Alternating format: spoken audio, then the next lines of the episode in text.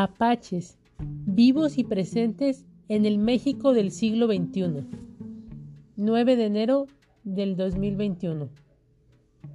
Los conocen como apaches y no solo residen en Estados Unidos, tienen hogares y comunidades en Chihuahua, Sonora, norte de Durango, Nuevo León y Tamaulipas. Están vivos aquí y ahora, en pleno siglo XXI, pero oficialmente en la República Mexicana no existen.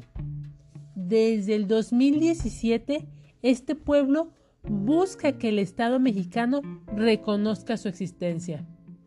Texto de Lidiet Carrión. La palabra apache quiere decir enemigo. Como muchas otras etnias en lo que hoy conocemos como México, los españoles mostraron predilección por nombres que denostaran a los pueblos que se resistieron. En realidad este pueblo, esta nación, tiene otro nombre, o mejor dicho, tres, cada una de sus tres variantes dialectales de, ne, de. Así lo explica Juan Luis Gongo Longoria, un joven de, ne, de, que nació y creció en Ciudad Juárez. Aunque en México Oficialmente no existen los apaches. Longoria, quien también es historiador y académico, ha sido uno de los principales impulsores porque se reconozca a su pueblo en territorio mexicano. Exterminio. Imagine que vive a finales del siglo XVII y que es usted un miembro de lo que los españoles y criollos llaman apaches Todavía no existe México, sino la Nueva España, y los hombres que buscan oro cada vez se asientan más al norte. Son las tierras superlativas de lo que hoy es Nuevo México, Arizona, Coahuila, Chihuahua, Sonora. Y ahí hay un pueblo, o mejor dicho, muchos pueblos que forman una nación plural. Es una cultura ágil y seminómada que habita las tierras del norte en verano y las del sur en invierno. Cada familia o gonda tiene un territorio que es como el cordón umbilical que lo ata a la tierra, su montaña sagrada, su meseta ancestral, pero su hogar abarca miles de kilómetros. Verano en las montañas de lo que hoy conocemos Nuevo México, invierno en las montañas azules de lo que llamamos Sonora.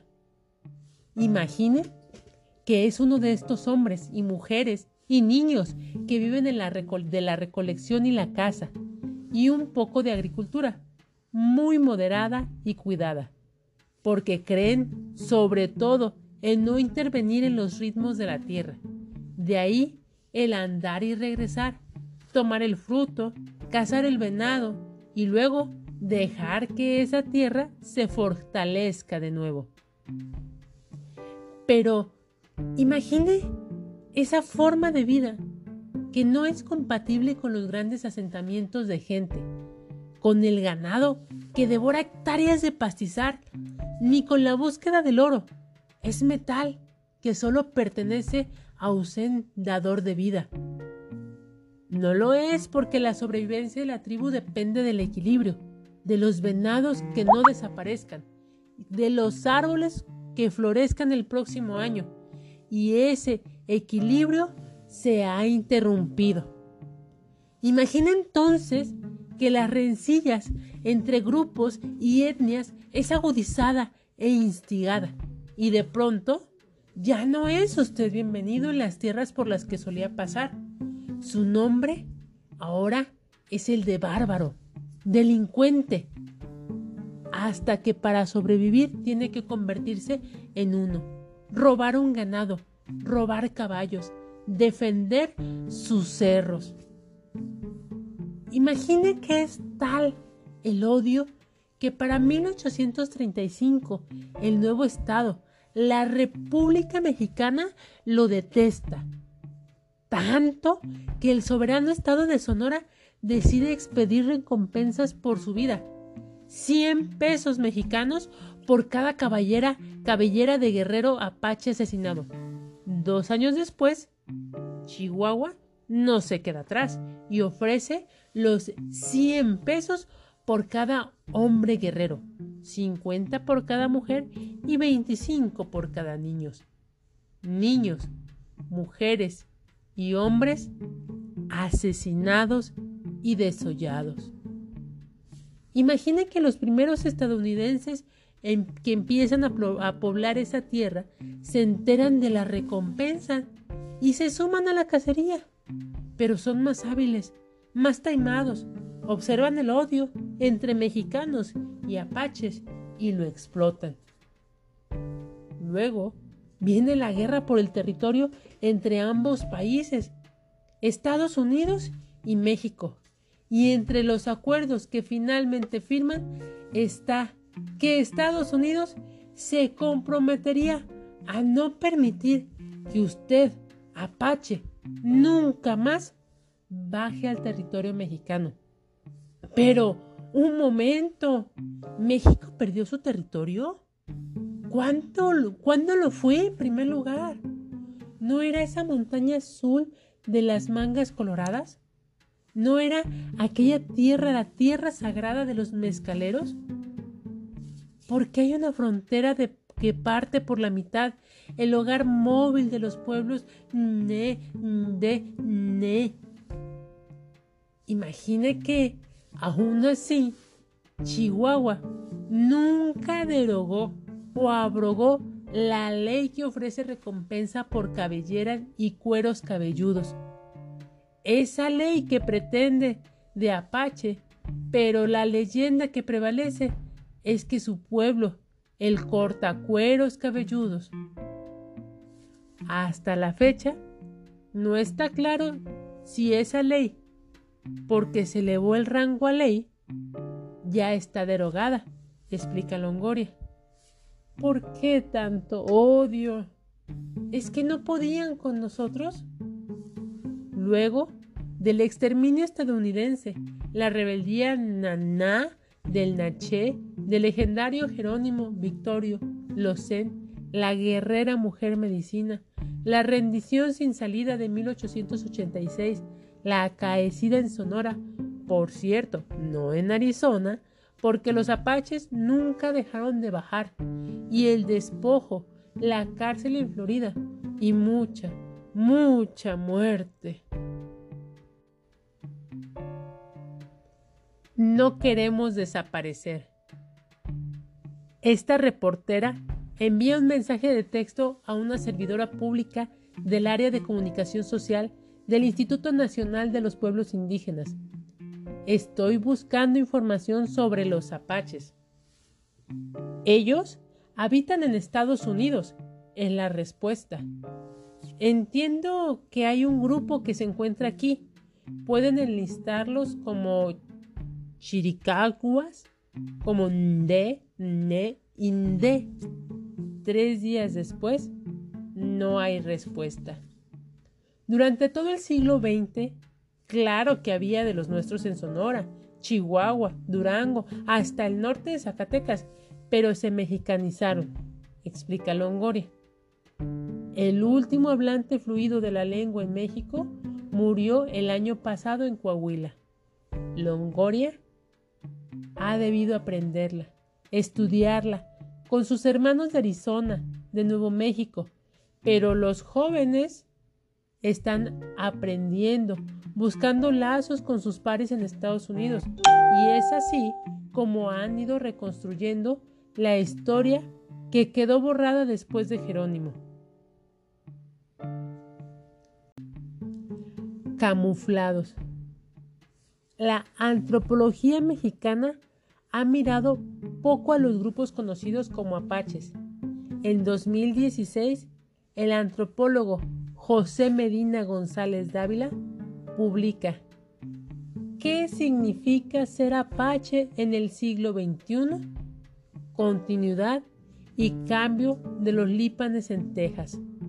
Y ahí narra cómo los apaches lipanes localizados originalmente en Texas, Nuevo México y el norte de México debieron camuflarse para sobrevivir. Es decir, que la gente no supiera que eran apaches. en una conversación vía correo electrónico respecto a otro tema, el lobo gris mexicano, en junio de 2019, Medina González explicó. Los procesos de exterminio comienzan con la discriminación, la separación, después con la mala concepción, con la argumentación tendenciosa y finalmente con la caracterización. A los apache, al igual que al lobo, se les consideró como depredadores, sin entender que tienen un papel y función intrínseca en el entorno. Ambos pertenecen a esta tierra mexicana, pero en vez de entender y salvaguardarlos, se prefirió exterminar. Siempre es más fácil matar y aniquilar que comprender y respetar, por trágico y absurdo que parezca el planteamiento. Longoria narra algo similar, pero desde la palabra de, desde el yo, desde adentro, no desde afuera. ¿Quién iba a decir que hablaba de si sabía si había una recompensa por cada pacha asesinado? Cuestiona. Fue así que la lengua se perdió mucho, no así la identidad. Por ejemplo, en 1936, las reservaciones indígenas en Estados Unidos fueron convertidas en naciones por ley. Esto no fue precisamente por reconocimiento a los derechos de los pueblos originarios, sino porque acababa de pasar la Gran Depresión de 1929 y convertirlos en naciones resultaba más barato para el gobierno estadounidense, explica Longoria. Entonces, unos años después, miembros de la nación mezcalera en Estados Unidos fueron a Ciudad Juárez a buscar a los Nde de este lado. ¿Por qué? Pues porque saben que acá habemos otros Nde. Encontraron a gente, pero esta no se quiso ir para allá, porque en ese momento en las reservaciones se vivía peor que acá. Y siguió pasando el tiempo. En los años 90 del siglo pasado, de nuevo, fueron a buscar descendientes. Longoria se ríe. Para entonces, con sus casinos, la gente en las reservaciones ya vivía mejor que los de, de México. Pero acá ya había nietos, bisnietos y raíces. Tampoco se quisieron ir para allá. Sin embargo, la semillita de la identidad seguía latente.